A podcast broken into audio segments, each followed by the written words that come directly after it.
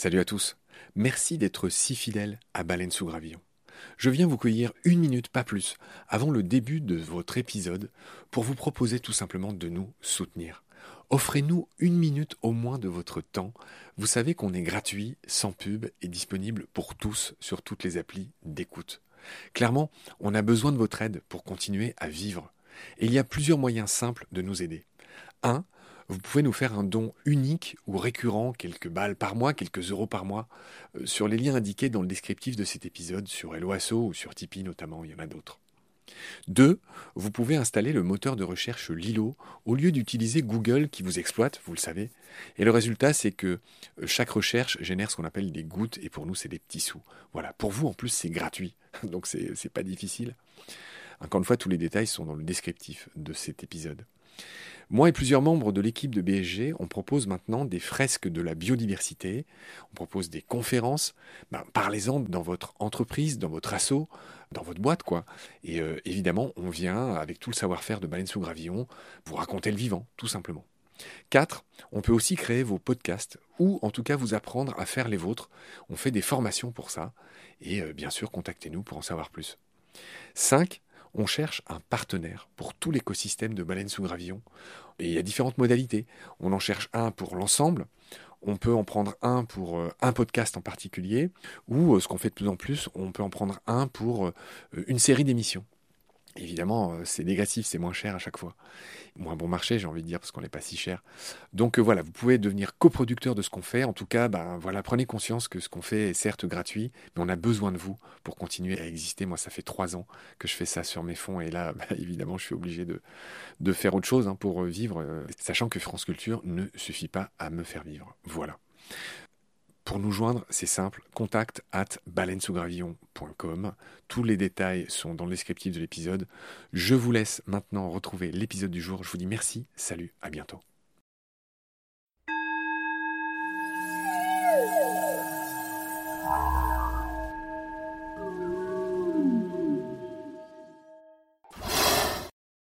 J'ai visité des marchés dans le sud de la Chine euh, entre 2003 et 2005 ou 2006 les animaux sont dans des caisses euh, dans lesquelles ils sont serrés les uns contre les autres, mais c'est inimaginable d'un point de vue. Euh, on peut ne pas être fanatique du bien-être animal, mais on est sûr que là, c'est pas comme ça qu'il faut faire. Les caisses sont posées les unes sur les autres, et moi, ce que je dis et ce que j'ai écrit, c'est que si on veut tester la probabilité de faire passer un virus d'une seule de ces espèces vers l'espèce humaine, c'est comme ça qu'il faut faire.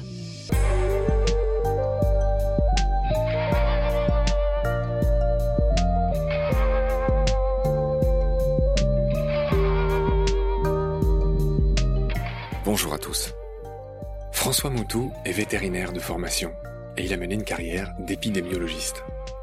Auparavant, il était le chef de l'unité épidémiologique de l'ancêtre de l'actuelle ANSES, l'Agence nationale de sécurité sanitaire et de l'alimentation.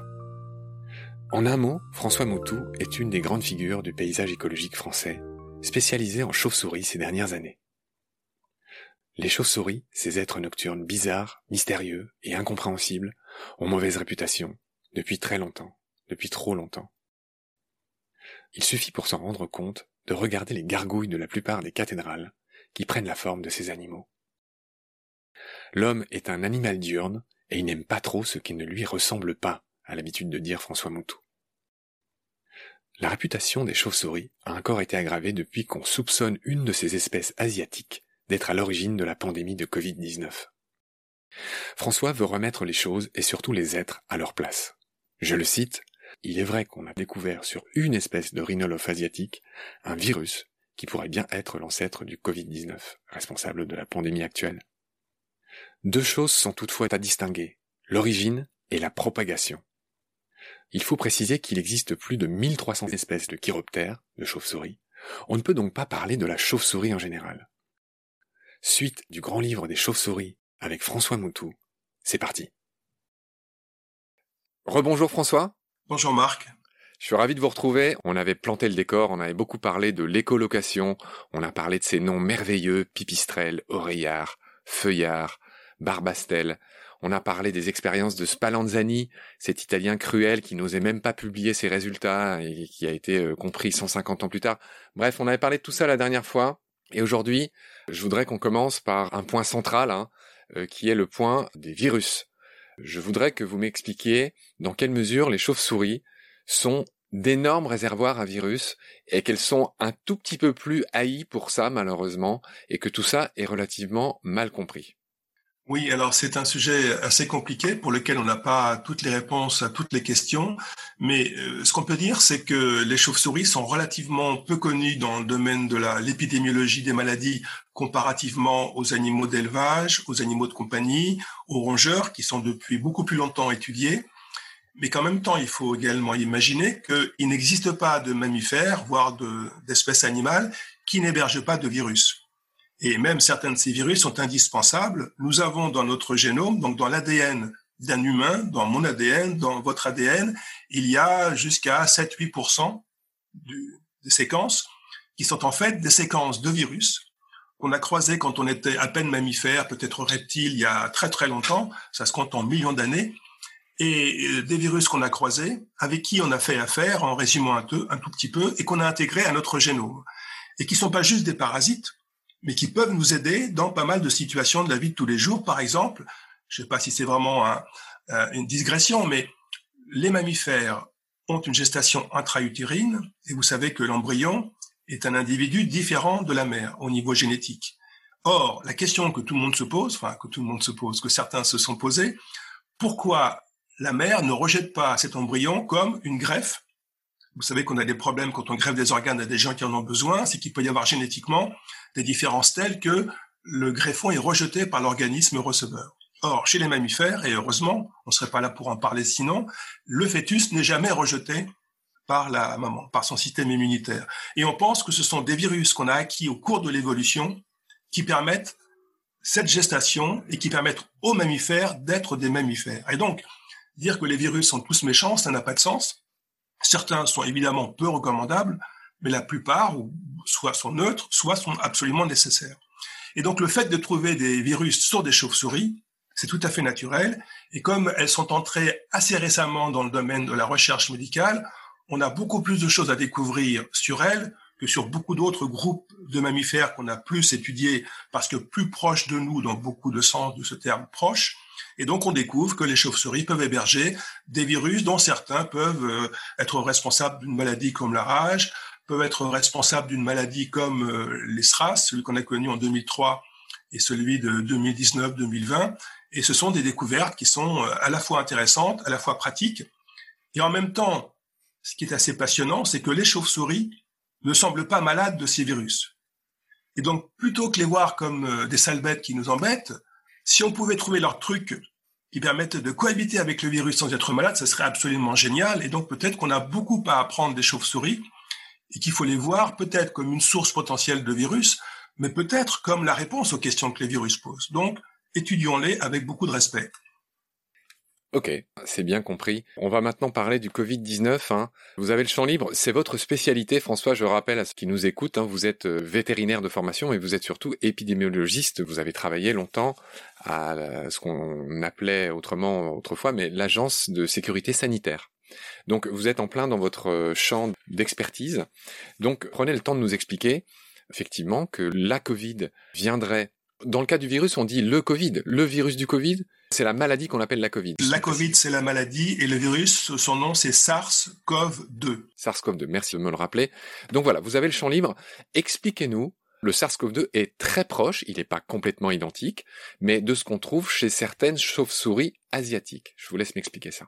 Alors, je commence en rappelant simplement que j'ai travaillé effectivement sur le SARS-1, le SARS-1, en, 2000, euh, de 2002 jusqu'à 2006-2007 et que le, le, Covid actuellement, la Covid actuelle, je la vois en tant que retraité avec beaucoup d'intérêt, mais je ne suis pas directement dedans. Donc voilà, je précise cette information-là. Et donc euh, j'ai quand même l'expérience du précédent, sachant qu'il y a des différences avec le nouveau. Alors, si je prends l'exemple en fait du précédent, parce qu'il y a encore beaucoup d'analogies avec la situation actuelle. Quand le, le SARS premier est apparu fin 2002, début 2003, on a fini par mettre en évidence un petit animal, mais pas du tout une chauve-souris, qui était sans doute l'espèce à partir de laquelle les humains se sont contaminés. Donc on a un animal qui est une civette, c'est un petit carnivore asiatique que les gens mangent dans le sud de la Chine, Qui ressemble à un gros chat très effilé avec une longue queue, je le précise juste au passage. assez mignon d'ailleurs, assez mignon puisqu'il y avait un projet d'en faire des animaux de compagnie qui s'était développé à Taïwan et j'ai vu des élevages dans lesquels un des débouchés c'était les animaux de compagnie, les nouveaux animaux de compagnie.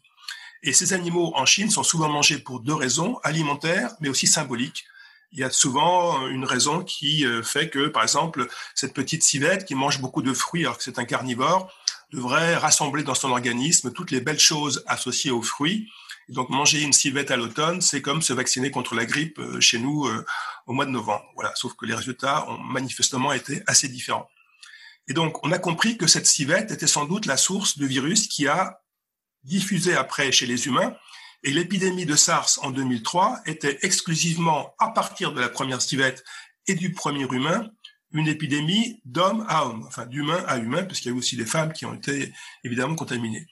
Et quelques années plus tard, alors, un peu par hasard, les gens ont cherché des virus sur beaucoup d'animaux et ils sont tombés sur des rhinolophes asiatiques. Des rhinolophes, des chauves-souris, je le précise au passage. Oui, des chauves-souris qui ont un drôle de nez et qui sont celles qui émettent leurs ultrasons par le nez, justement, avec des, feuilles nasales très, très, très spectaculaires.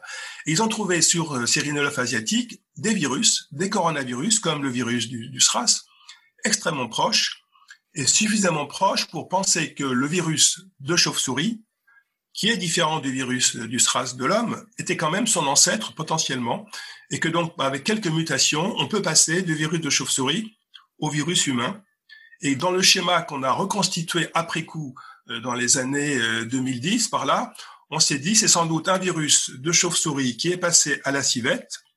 Les civettes, il se trouve que les gens ont commencé à les élever pour les manger. Il a encore continué à évoluer chez ce, à évoluer chez ce mammifère terrestre il est passé chez les humains, alors sans doute dans, une, dans un restaurant en Chine, euh, quand vous allez acheter votre déjeuner, votre animal pour euh, le repas, quand c'est un petit animal, vous l'achetez vivant. Pour des raisons culturelles, on garantit la fraîcheur. Et c'est dans le restaurant qu'on tue l'animal devant vous, si vous le souhaitez, pour que vous êtes, euh, pour que vous soyez certain que vous allez manger de la nourriture fraîche. Et le virus est passé au premier humain, sans doute, à l'occasion de la mise à mort et de la préparation d'un civet de civette. La recette existe, euh, je l'ai en chinois, enfin bon, on comprend très bien comment ça se passe. Vous parlez toujours du, du SARS-CoV-1 en 2003. Absolument. Et donc voilà pour l'histoire du SARS-CoV-1. Et donc on s'était dit bon ben on a trouvé un virus ancêtre chez les chauves-souris. Il est passé chez les civettes, on ne sait pas trop comment, et on ne sait toujours pas comment en 2020. Et puis dans un restaurant, quand on a préparé la civette pour euh, ce dîner-là avec ces, ces convives-là, le virus est passé de l'animal au cuisinier. Et le cuisinier a, ou le virus et le cuisinier ont fait affaire, si je puis dire, et donc le virus est humanisé en passant sur cette personne. Il est devenu différent du virus de la civette, et on a les deux souches virales, et elles sont différentes. Et le virus devenu humain a fait la, maladie avec 8000 cas et 800 décès à peu près en 2003. Fin 2019, je me souviens d'un message sur une liste d'épidémiologie que je reçois toujours, où je vois écrit euh, attention, euh, nouvelle maladie respiratoire dans le sud de la Chine ou dans le centre de la Chine euh, d'origine inconnue. C'est curieux parce que ça m'a beaucoup rappelé le message que j'avais vu en 2002 qui disait à peu près la même chose et qui s'était traduit par l'émergence du premier SRAS.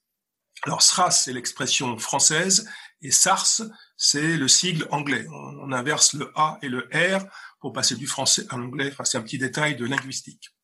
Et donc, quand on a vu ce premier message fin décembre 2019, ben, j'ai commencé à regarder. Avec, j'ai contacté mes collègues encore en activité dans différents laboratoires, et on s'est rendu compte que chez les humains de la ville de Wuhan, dans le Hubei, une province centrale de la Chine, au bord du Grand Fleuve, on avait une épidémie de maladies à syndrome respiratoire qui ressemblait assez fortement au SRAS de 2002-2003 et assez rapidement, on a mis en évidence un nouveau coronavirus.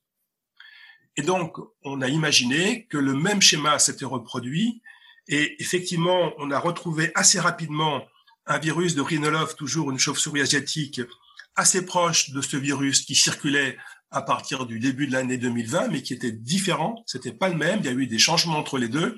Et la question qui n'est toujours pas résolue au mois de septembre 2020, c'est comment le virus de chauve-souris est devenu le virus humain quand cela s'est-il passé, où cela s'est-il passé, et est-ce qu'il y a eu un intermédiaire, un mammifère autre, ni chauve-souris, ni humain, dans lequel le virus se serait préparé en quittant un petit peu ses caractéristiques de chauve-souris?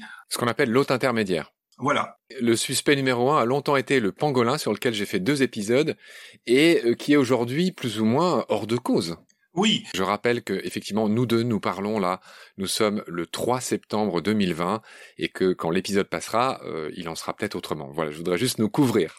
Oui, oui, en ce moment, les choses peuvent évoluer assez vite, donc il faut toujours dater le moment où l'on parle, parce que parce qu'on connaît un, un, certain jour peut être euh, démenti ou modifié quelques jours plus tard.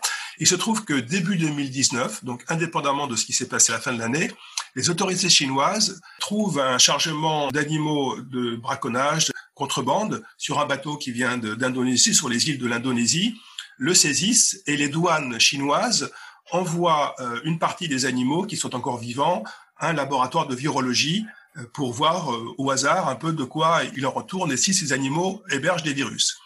Et euh, en septembre 2019, une publication est, rendue publique en anglais, donc elle est facilement accessible par la communauté scientifique. Et, moi, je l'ai trouvée de chez moi sur un site où les, les revues sont en libre accès. Quel est ce site?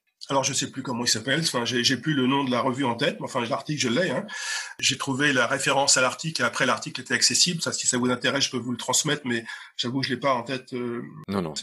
Voilà. Et donc ils publient la liste des virus qu'ils ont trouvés sur un pangolin malais. Et dans cette liste de virus, on voit apparaître un coronavirus qui, euh, effectivement, aujourd'hui, quand on le regarde de plus près, quand on est virologue, présente des analogies intéressantes avec le virus responsable euh, de notre euh, Covid. La question, c'est comment interpréter cette euh, découverte sur un animal de contrebande qui a transité dans des très mauvaises conditions, mélangé avec plein d'autres animaux entre l'endroit où on l'a capturé, le, les caisses dans lesquelles il a séjourné, le bateau sur lequel on l'a transmis et qui termine dans un laboratoire. Est-ce qu'on peut garantir que c'est bien lui la source de virus et qu'il n'a pas récupéré euh, en transit entre tous ces autres animaux qu'il a croisés. Donc, est-ce que le pangolin a un rôle particulier dans l'histoire ou est-ce qu'il est juste une victime de plus, sachant que de toute façon, les pangolins sont victimes d'un commerce effréné à la fois pour la consommation et surtout pour leurs écailles, qui sont parés de toutes les vertus dans la médecine euh, traditionnelle chinoise, et que bien que protégés officiellement au niveau international, des centaines de milliers sont braconnés entre l'Afrique et l'Asie. Euh, L'Asie a été vidée des pangolins. Il y a quatre espèces asiatiques. Quatre espèces africaines. Et donc, euh, comme il y a presque plus de, pangolins en Asie, euh, il y a maintenant des correspondants chinois en pas mal de pays d'Afrique qui vont les ramasser là-bas. C'est terrifiant. C'est l'animal le plus braconné au monde. C'est ce qui était clairement établi dans mes deux premiers épisodes. C'est mes tout premiers épisodes de Baleine sous gravillon. je le dis avec émotion. D'accord. Et donc aujourd'hui, le, donc euh, il y a cette coïncidence. Euh, au début, on a, on a, dit le pangolin héberge le virus du, du corona responsable de la Covid. Et en fait, euh, ça reposait sur une mauvaise interprétation de la publication qui était antérieure. Et quand on sait que le pangolin en question était braconné de contrebande et mm, était passé dans des conditions vraiment certainement très difficiles de, de sa forêt d'origine au laboratoire de virologie, il est extrêmement délicat d'en conclure quoi que ce soit sur son rôle particulier. Et aujourd'hui, on pense que malheureusement, c'était juste une coïncidence. Euh, voilà, et je ne sais pas si ça a changé grand-chose pour les pangolins, mais on recherche aujourd'hui euh, une autre façon de voir le passage depuis le virus de chauve-souris vers les humains, sachant que la possibilité directe chauve-souris-homme n'est pas exclue non plus, et que le schéma du SRAS de 2002-2003 est certainement à explorer, mais n'est pas démontré non plus dans ce cas-là. C'est juste une analogie qui permet, comme souvent, de poser une hypothèse et on teste si on peut la confirmer ou pas.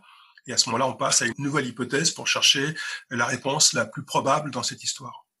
Dans le cas de la civette, juste pour bien comprendre, il y avait aussi eu un hôte intermédiaire. L'hôte intermédiaire était la civette ou pas?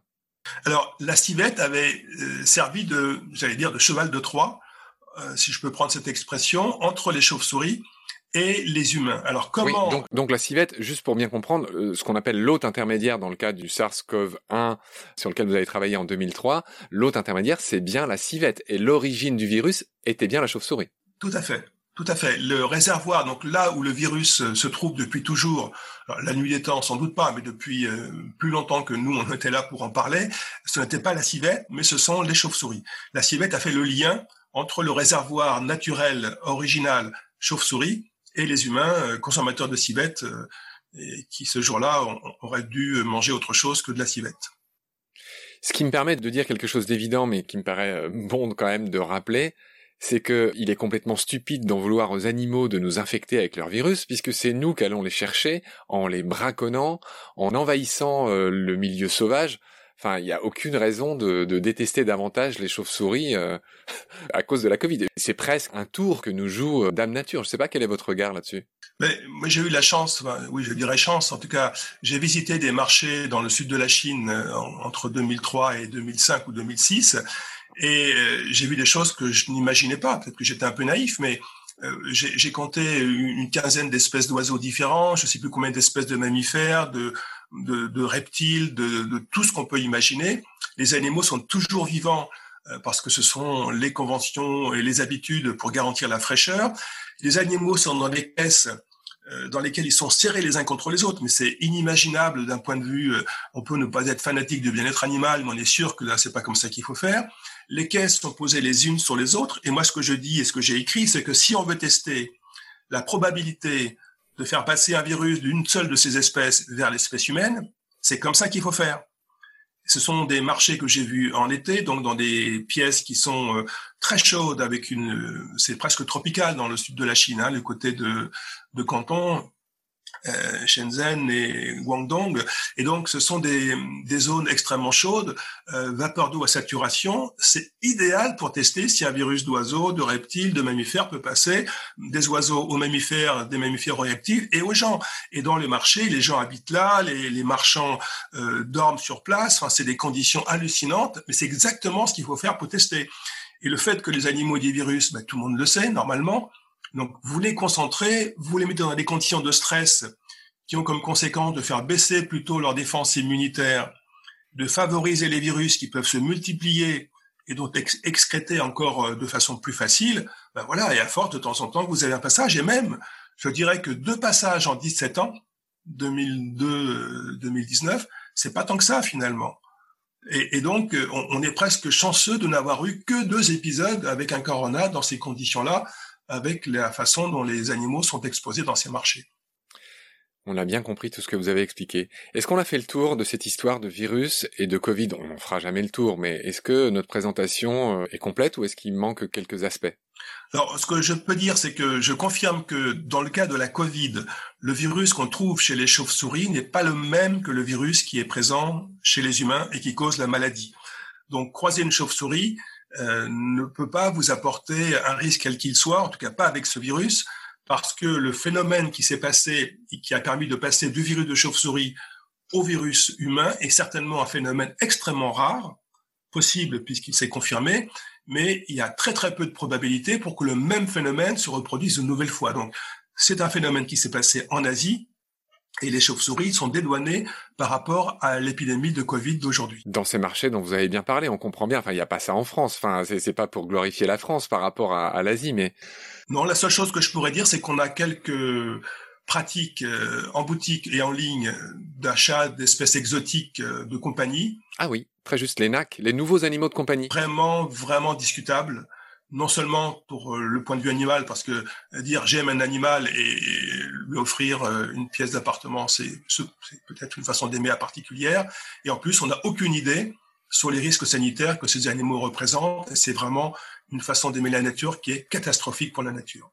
Vous parlez de quels animaux en particulier? Des reptiles des... De quoi? Tout. Je, déjà, on a du mal avec, quand on pense aux chiens et aux chats qu'on abandonne, qu'on ne sait pas élever correctement, aux lapins nains et aux hamsters, on a largement assez avec les espèces domestiques qui sont d'ailleurs listées sur un arrêté ministériel pour aller chercher des animaux euh, qu'on ne connaît pas bien, on, risque de mettre en péril la population sauvage à force de faire des prélèvements pour des gens qui sont des collectionneurs euh, dans des aquariums, vivariums. Euh, c'est vraiment euh, le contraire d'aimer la nature. Absolument le contraire. Je pense comme vous sur ce sujet, donc il n'y a pas débat ici en tout cas. Ok, d'autres choses à ajouter sur la Covid? Je voudrais vraiment être sûr d'être complet, hein, n'étant pas un spécialiste. Non, non, je pense que on a encore beaucoup de choses à apprendre euh, sur l'épidémiologie de, ces virus. Euh, clairement, le, la Covid-19 est une maladie différente du, du SRAS de 2003, hein, puisque en 2003, l'épisode avait duré de fin 2002 jusqu'à printemps 2003 et le virus était, avait vraiment disparu. Mais il était plus méchant.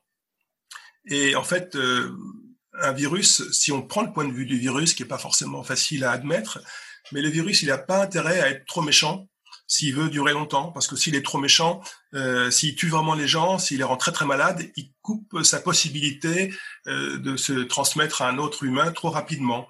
Et donc, euh, voilà, les, virus qui rendent un peu malades, mais euh, de façon minoritaire, les, gens qui sont contaminés, a plus de chances de durer qu'un virus qui bloque tout le monde très rapidement parce qu'il est très agressif c'est un point de vue euh, anthropomorphique, mais on, peut imaginer au niveau pathogénicité que c'est souvent un petit peu ce qu'on retrouve dans la, dans la réalité. Je souris en pensant à mon ami Chris de Bardia, qui est intervenu déjà plusieurs fois dans Baleine sous gravillon, qui est guide animalier, qui était au micro hein, il n'y a pas si longtemps, et qui m'avait repris quand j'avais dit que tel animal avait l'air méchant, je crois que c'était à propos du léopard du mer. Et vous, ça fait plusieurs fois que vous dites que les virus sont plus ou moins méchants. Et je m'imagine, euh, je l'imagine en train de sourire. Voilà, c'était juste pour lui décocher un petit salut au passage. Et on en reparlera avec lui très vite. Le moment est venu, François. Merci, à bientôt. Au revoir, Marc.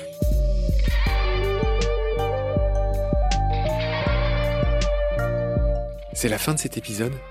Merci de l'avoir suivi. Baleine sous gravillon a la chance d'avoir un premier partenaire, Derven une entreprise de génie écologique qui partage nos valeurs, celle du respect du vivant. Mais pour continuer, nous avons aussi besoin de votre soutien, qui consiste à s'abonner, à partager le lien de nos podcasts et ou à faire un don sur Helloasso. Grand merci par avance. Je remercie tous mes équipiers pour leur aide précieuse et je vous retrouve bientôt pour de nouveaux épisodes. D'ici là, Prenez soin de vous et de ce qu'il y a autour de vous. Merci, à bientôt.